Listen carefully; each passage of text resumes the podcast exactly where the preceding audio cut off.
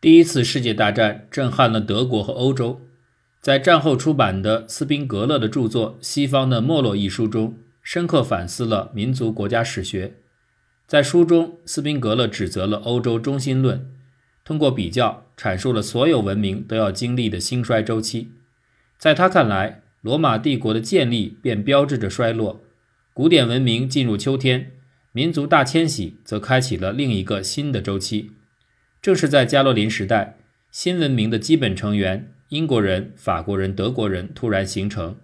所谓民族，并非是种族性的，亦非语言性的，而是来自于特定地理区域内的共同的精神和生活体验。这种共同生活的感情越深刻，民族的生命力就越旺盛。种族并不迁徙，迁徙的是人们，而且是最强悍的一小撮人，利用帝国承平日久的松懈和平民的牺牲而获得胜利。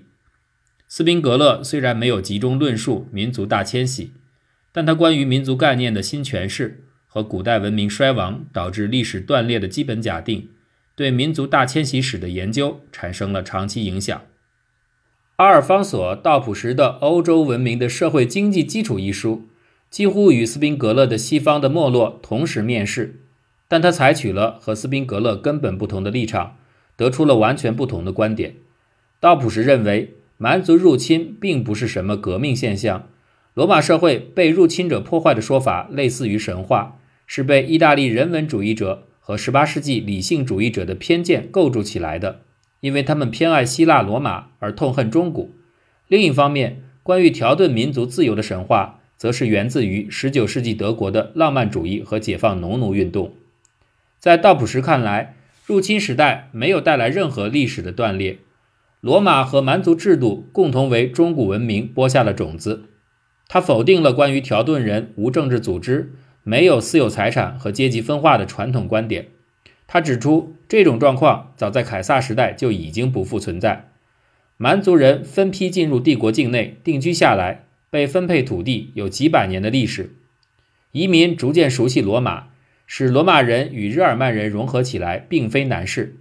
庄园制度的要素很早就已萌芽，这里边既有移植的成分，也包括对罗马制度的全面吸收。在政治变化上，封建主义的兴起渊源古老而延续有序，莫洛温时期就存在封土，并不断发展。所以，地主的政治权力来源于罗马和日耳曼两个方面的综合演变。在工业和贸易领域，中古时期与罗马的断裂也并非突然且彻底。尽管经济生活上较罗马帝国盛期更加地方化，也更加自给自足，但是货币并没有退出流通，为交换进行的生产也广泛存在。所谓加洛林文艺复兴，只不过是对此前长期存在的经济活动进行规范后的结果而已。通过解读文书而非法律条文，在一个地区一个地区的个案研究的基础上进行综合分析。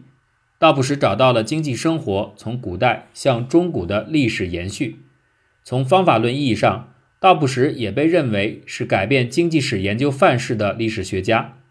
他将德国历史学的史料批判方法引入到经济史研究，通过对史料的考辨分析得出结论，使得经济社会史能够顺利地为大学接纳。道普什的作品一经发表，引起了强烈反响，褒奖者有之。批判者更不乏其人，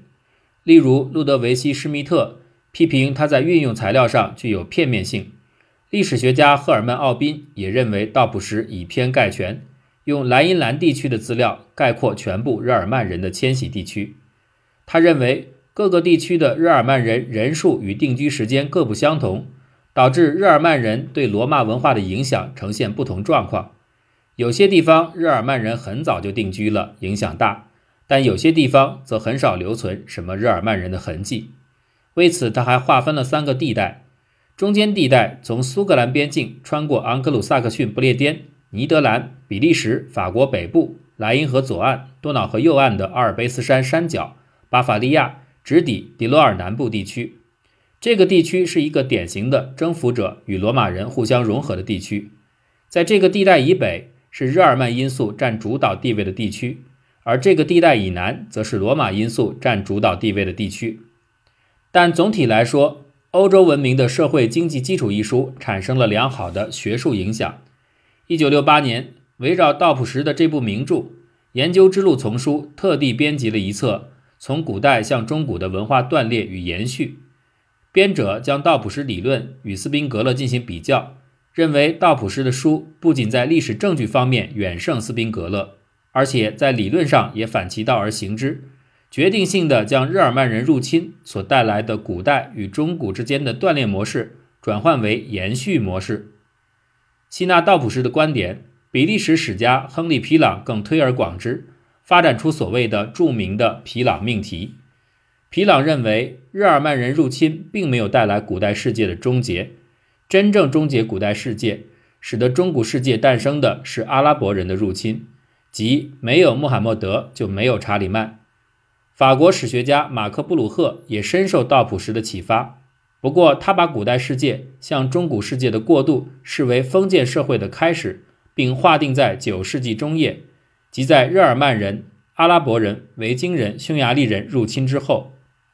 到入侵结束时，西欧也如在世界其他部分一样，已经塑造了历史的主要框架。道普什的成功在德语学界引发了另外的问题。就是如果日耳曼人继承了罗马文明，古代和中古之间不再是断裂，而是以延续为主。但换个角度来看，这也就意味着古代日耳曼世界与中古日耳曼世界之间出现了断裂。奥托·霍夫勒基于这一假定，对道普什进行了批评。他以神圣罗马帝国的政治象征标枪，也就是历代皇帝加冕时手持之物为例。说明日耳曼政治文化来自于古代日耳曼文化，而非罗马文化。他觉得个中关键在于方法论，即如何利用古代日耳曼时代的古物和习俗。因为那个时代日耳曼人还没有真正的文献写作活动。他坚持觉得日耳曼人是纯粹的族群，其习俗和古物代代相传，自我意识更是一脉相承。与科西纳一样，他是非常日耳曼文化本位主义的。强调日耳曼文化的延续性，将日耳曼民族形成问题引向新视角的文斯库斯，在第二次世界大战结束后进入马堡大学学习。一九六一年，他发表具有划时代意义的巨著《族群生成和法治：中古早期的族群形成》。在这部作品的开篇，文斯库斯提出了一个意味深长的问题，说在中古早期，在亚欧大陆的东西两端。同时存在着蛮族迁徙以及建国问题，但是经过一段时间后，中国的儒家文化十分强大，最终通过隋建立了大一统的唐帝国，诸蛮族被融合进去。他问：为什么西方不是这样的？诸多蛮族不将自己融入到罗马国家和文化之中呢？也就是说，最终形成的是蛮族王国，他们一直延续演化为近代民族国家，这是为什么？文斯库斯认为。这是因为这些日耳曼人在蛮族大迁徙时代已经不是原始状态的民族。借鉴人类学术语，他们不再属于自然民族。日耳曼人不仅业已形成了较大规模的族群，且在迁徙过程中各族群不断相遇，历经分合。在此时，依靠共同的祖先记忆，使得新的更大规模的族群得以建立。更为重要的是，关于源自于共同起源的共同归属感的认知。他将自己的考察范围限定在这种族群认知上，具体而言，就是在这种族群生成的过程中，法律制度上的族群如何与该族的自我认同之间进行互动。为此，调查中古早期的各日耳曼法律文本中的偏首谱系与其后面的法律文本之间的关系。文斯库斯关于族群生成的研究在德语学界迅速引起反响。尽管文斯库斯使用了自己的术语“族群生成”，而非从俄罗斯传过来，在东德流行，也是目前流行的专用术语 “ethnogenes”，但在今天的德语学界，“族群生成”被誉为日耳曼问题研究的第一关键词，而第二关键词则是“族群 ”（genes）。文斯库斯的族群生成理论将族群的形成看成是一种民族社会学现象，在民族大迁徙之前。日耳曼人的起源问题模糊难明，但是正是在民族大迁徙过程中，日耳曼人建立王国的过程里，逐渐形成了族群认同，奠定了现代欧洲诸民族的直接前身。换言之，现代欧洲诸民族正是在大迁徙的过程里形成的。文斯库斯的研究使得民族的生成取代了民族的起源，成为民族大迁徙研究的新的主题。文斯库斯的研究成果出版后，并没有立即在非德语世界引起轰动，在英语世界，学者们更是无动于衷。用哈佛大学教授霍曼斯的话来说，这部作品给人的印象是将来自不同领域的信息合理的综合了，没有以论代史的不良意图，将朱日耳曼族群。当做一个整体的德意志人进行研究，具有特别的民族含义，几乎是德语学界的专利。因此，对于像我这样的外国评论者，基本就是个局外人。我可能不熟悉相关文献，也无法判断作者的结论是否有权威性。例如，日耳曼学者所致力的所谓部落问题，但他相信这是一部好的学术作品。与此同时，他也同样相信我们需要很长很长的时间。才能对他提出的诸多问题做出完满的答复。真正使得文斯库斯的研究成果在英语世界闻名的功臣是维也纳大学的教授沃尔夫拉姆。如同维也纳大学的诸多中古早期史前辈一样，沃尔夫拉姆也是以整理加洛林文书开始其学术生涯的。与文斯库斯一样，他也深受霍夫勒的影响，非常关心日耳曼人起源问题，尤其是神圣王权问题。一九六八年，因此被邀请到美国加州大学讲学。在那个时候，沃尔夫拉姆还是执着于科学的考辨、拼合史料，在此基础上，对日耳曼人独特的神圣王权进行系统的理论总结。他侧重于哥特人。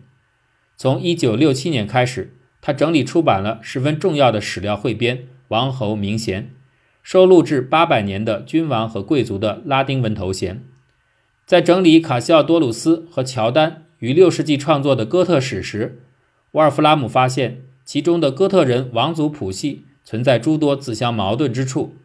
利用好友文斯库斯的族群生成方法，他明白这就是哥特王族在围绕自己的谱系建构共同的祖先记忆及所谓的核心传统，反映了统治集团形塑族群认同的努力。依据这些族群各自的王表。沃尔夫拉姆发展出了更为复杂的族群生成类型学。第一类作为压缩王表的结果，旧王国包括古老的族名一起丧失了。从大量罗马帝国时代的著名旧族名当中创建一个新族名，这些新族名的含义从词源上都存在着争议，但都指向一个共同的认同性的称呼。凡王国消失，其王族最终失去作用，古老的王族也随之消失，不再延续。相应的核心传统也会丧失，导致族群记忆中断，为新的谱系取代。这一类型主要指定居于帝国边境地区的族群，以法兰克人最为典型。第二类则是旧王国没有或者完全没有消失，如哥特王国、汪达尔王国和伦巴第王国。第三种类型处在第一二类之间，表达了没有前途的衰亡。第四类与第一类略有不同，专指斯拉夫人。波罗的海及斯堪的纳维亚地区的一些族群，因为他们并未直接受到古代基督教话语的影响。在对哥特族个案的研究基础上，沃尔夫拉姆后来对中古早期的族群建国史进行了系统总结。具体说来，一群蛮族精英通过军事胜利吸引其他人入群，同时依据自己的核心传统进行文化宣传，使得依附者认同于他们所宣称的这种文化传统。生成庞大的种族，结为酋邦及族群生成。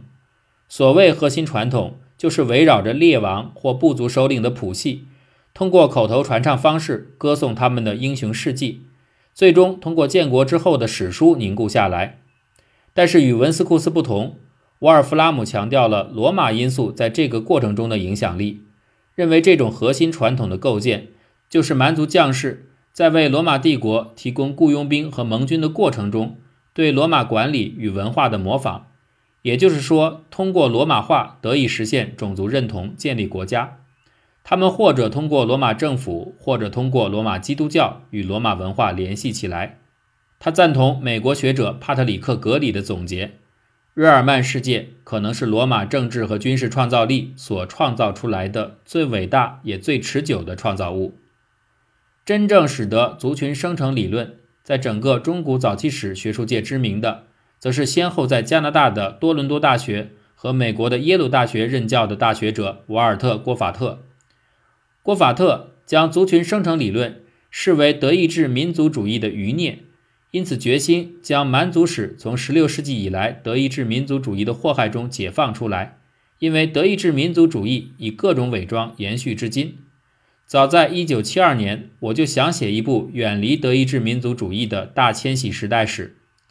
1988年，郭法特发表影响深远的作品《蛮族史的叙事者》，将中古早期有代表性的蛮族史学家乔丹、都尔的主教格雷高里、彼得以及主祭保罗的作品进行细致的文本解读，并得出结论。所有这些蛮族叙事的奠基者都并非简单的天真汉，而是写作技巧高明、别怀写作动机、构造历史故事的高手。郭法特把涉及日耳曼族群迁徙及其在罗马境内建立国家之前历史的文献论述，全部视为迎合写作之时的现实需要的构造，因此是靠不住的。对于这一点，德语学者不能接受，有学者为此专门草拟长篇论文与他商榷。认为郭法特将所有这些史学家都视为文学创作者、讲故事的人是难以让人接受的。在两千年美国卡拉马佐的国际中古史大会上，郭法特率弟子和再传弟子对族群生成理论发起了总攻。在会议上，郭法特引证口述史学和人类学家的证言，认为口传记忆的可靠性从时间上来说不会超过三代人。如果有关蛮族起源的传说缺乏其他可靠史料的佐证，则多是上述蛮族史学家有意识地构建出来的。布拉特则利用考古学证据来考察阿拉曼尼人的族群生成过程。他提出的结论是：三四世纪至七世纪，在物质文化上，我们没有发现任何明显的历史变化，足以表明阿拉曼尼人有过族群生成过程。有激进的学者甚至提出。族群生成模式是中古史研究中的又一个霸王条款。处在直接攻击火力下的沃尔夫拉姆和他的学生瓦尔特·波尔，则从两个方面展开回应：一方面，他们对郭法特及多伦多派予以坚决回击；他们指出郭法特是在打死老虎、占风车。波尔评论郭法特专门攻击德意志民族主义的《蛮族潮》一书时说：“奇怪的是。”作者不是针对当下的争论，而是沉浸在二战之后他做学生的时代，以近似于传教士的语气在呐喊。他本来可以从许多论述这一话题的新晋著作中获得帮助，但却只是靠误读来积极于证明他们全错了。不论这些学者的具体观点如何，他们都通通被视为日耳曼派的卫道士。通过将他们附在四十年代和五十年代的陈旧引文之后。暗示他们也支持类似观点。如果郭法特针对当下的学术观点展开争论，而不是对基本上属于虚构的日耳曼派扩张而恼羞成怒地进行攻击，他肯定会写出更好的作品来。